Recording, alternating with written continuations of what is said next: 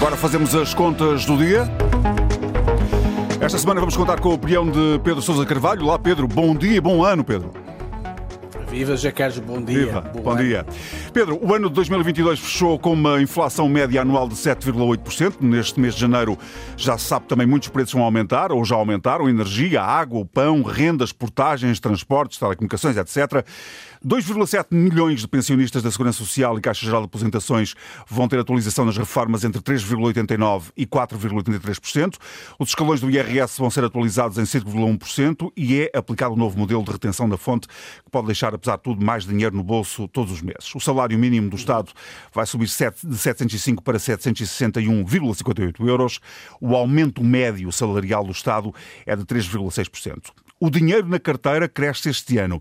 Mas, Pedro, será suficiente esse dinheiro para compensar esta nova vaga de inflação?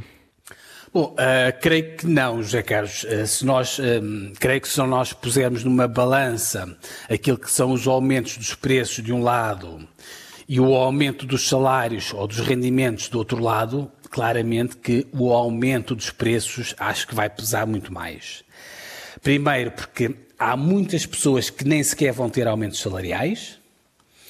E aquelas que vão ter aumentos salariais, uh, José Carlos, na maior parte dos casos, portanto, vai ser insuficiente para cobrir a inflação prevista para este ano. Uh, tu, para o ano passado, falavas em cerca de 7%, para este ano, o Banco de Portugal uh, prevê uma inflação a rondar os 6%, 5,8%. Por exemplo, José Carlos, na função sempre pública... Sempre muito dependente da realidade da guerra e do, do, que pode acontecer, não é? Temos sempre, esse, sim, temos, sim, temos sempre sim, essa guilhotina no pescoço, no fundo, não é? Uma previsão é uma previsão, exatamente, sim. Uh, na função pública, uh, o que não é previsão é, é, é, os aumentos salariais. Isto é certo sabido que vão ser aquilo que vão ser. No caso da função pública, quem está na base remuneratória, é verdade que vai ter um aumento mais simpático, de 8%, e neste caso claramente compensa a inflação, mas para quem está nos outros escalões, portanto, o aumento será menor e quem ganha, por exemplo, mais de 2.600 euros brutos mensais já só terá aumentos de 2%. 2% é manifestamente abaixo da, da inflação. Falavas há pouco também, e bem, José Carlos, nos pensionistas. As pensões em janeiro vão ter um aumento médio, em média, de cerca de 4%, o que também, obviamente, é abaixo da inflação. Se bem que, no caso dos pensionistas, acho que é justo dizer que o governo antecipou parte dos aumentos para 2022, quando pagou em outubro a chamada meia pensão, numa decisão, numa decisão, uh, aliás, se bem te lembras, José Carlos, bastante polémica em termos políticos, Sim. esta opção de antecipar os aumentos. Bom, Finalmente, os trabalhadores do setor privado também vão ter aumentos médios, em princípio, a rondar os 3%, isto segundo um estudo da consultora Mercer, o que também, obviamente, está, ou seja, não é suficiente para não perderem este ano poder de compra. Ainda por cima, eh, este ano, portanto, vamos ter de lidar com os aumentos de preços que já vêm do ano passado, a que se vão somar os aumentos novos em 2023, sendo como dizias e bem, na maior parte dos casos estamos a falar de aumentos que vão acontecer já, ou já aconteceram ontem, ou vão acontecer ao longo deste mês de janeiro. Bom, em termos de preços, eh, quem saiu de casa ontem, obviamente já se apercebeu que os preços já começaram a subir. É o caso, por exemplo, do preço das portagens. Claro. Exatamente, claramente. É o mais óbvio, né? Já aumentaram desde ontem. A Brisa, na sexta-feira, por exemplo, dizia que para dar um exemplo, que uma viagem Lisboa-Porto ou Porto-Lisboa pela A1 vai aumentar de preço 1 euro e 5 cêntimos. Além das portagens, José Carlos, portanto, há aqui outros aumentos que as pessoas vão notar relacionados com os transportes. É o caso, por exemplo, da inspeção automóvel, que ontem aumentou, ou desde ontem aumentou 7,5%. É o caso também da avença mensal dos parques de estacionamento e ainda é o caso também dos preços dos bilhetes dos transportes públicos que subiram desde ontem entre 6 a 10%. Atenção, os passos sociais não subiram, o que subiu foram os, portanto, é, o, é o preço dos bilhetes comprados individualmente. Os, pa, os passos mantêm-se o, o, o preço. Bom, saindo dos automóveis, muito rapidamente, olhando para dentro das nossas casas, portanto, uh, no final deste mês também, à medida que vamos recebendo as contas, vamos notar que há muitas coisas a aumentar de preço.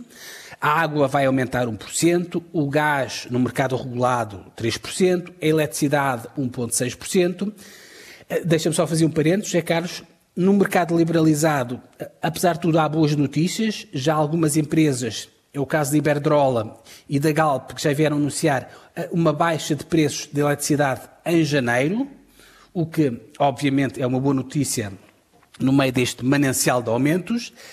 Uh, e, por fim, quem paga um, telecomunicações, televisão, internet, uh, também vai ter aumentos. Em princípio, os aumentos, pelo menos no caso da MEL, os aumentos vão ser apenas a partir de fevereiro, mas em princípio, e não é em princípio, é de certeza absoluta, e infelizmente não vão ser aqueles aumentos de 50 cêntimos que têm acontecido nos últimos anos. Os aumentos, em princípio, vão ser bastante mais acentuados.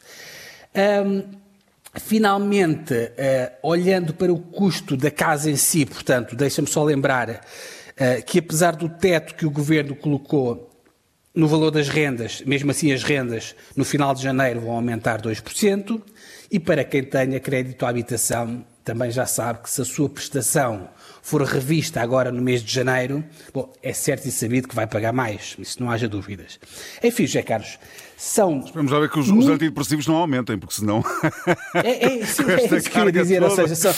é, é, e é por isso que eu dizia há pouco que se nós pusermos no início eu dizia há pouco que se nós pusermos numa balança o aumento de preços e, e, de um lado e o aumento salarial do outro lado, claramente que o aumento de preço vai pesar muito, sim, sim. muito mais, e é por isso é que as pessoas obviamente têm de hum, ou, seja, eu acho que isto vai exigir de nós uma grande ginástica orçamental. Acho que não é preciso comprar antidepressivos, acho que é preciso naturalmente ter um grande sentido de responsabilidade. Fazer muitas contas, não é? Fazer muitas contas.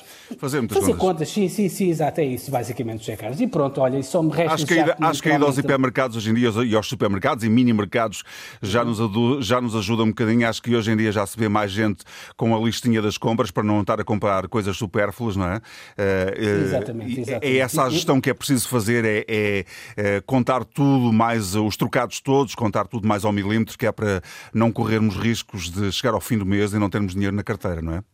É, e, e, tu dizias no início, ou seja, as previsões são previsões e pode ser, só para terminar com uma nota positiva, uh, pode ser que eventualmente as previsões, e pode ser que entretanto a guerra se resolva, e pode ser eventualmente que não tenhamos esta tal inflação disparatada de 6%, e nesse caso, eventualmente, a nossa vida será, obviamente, um bocadinho mais fácil. Agora, é bom não fiar nisso, é bom contar que isto vai ser difícil, por isso é que, obviamente, é que é preciso, digamos aqui, começar a pensar em algum tipo de ginástico orçamental, começar a apertar o orçamento familiar, uh, para, obviamente, é cautelar para dias e acho que não vale a pena enganar as pessoas, dias mais difíceis que nós vamos ter no futuro. Claro.